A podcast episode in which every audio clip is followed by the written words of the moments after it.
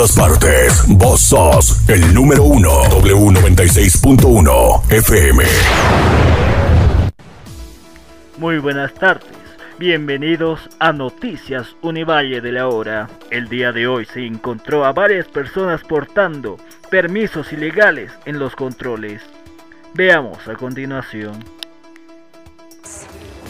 La policía informó que hubo un incremento de personas que se hacen pasar de periodistas para circular por las calles, infringiendo las normas de la emergencia sanitaria. Reportero. Sí. ¿Es miembro de la prensa? Exactamente, de la Federación de Radio y Trabajadores. Ah, ya. Muy bien. ¿Dónde ha hecho colocar este sello?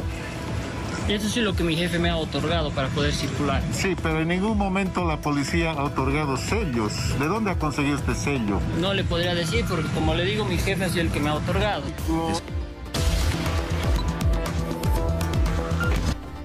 En otras noticias, la Fiscalía Anticorrupción de Cochabamba emitió una orden de aprehensión contra el alcalde José María Leyes por no haberse presentado a declarar este lunes por el caso del servicio de comida para policías y militares que se adjudicó presuntamente de forma irregular de la empresa Bunker Grill.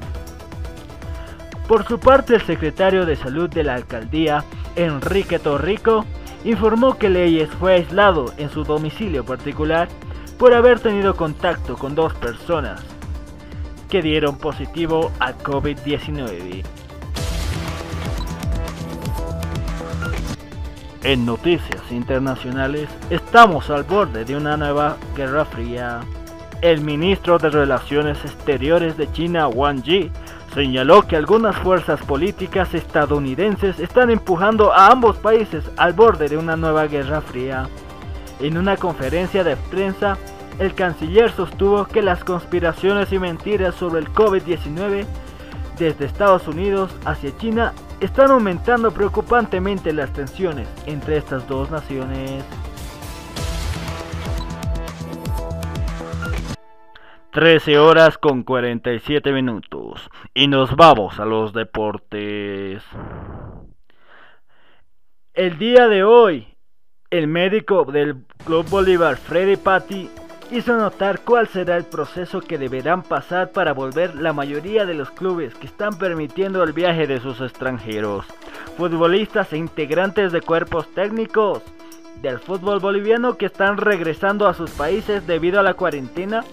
Cuando retornen a Bolivia deberán someterse a las medidas de aislamiento, según las disposiciones nacionales de la Federación Boliviana de Fútbol. Y bueno, muchas gracias por escucharnos. Eso fue todo por hoy en Noticias Univalle de la Hora. Volveremos cuando la noticia nos llame. ¡Chao! Somos una radio comprometida con la noticia.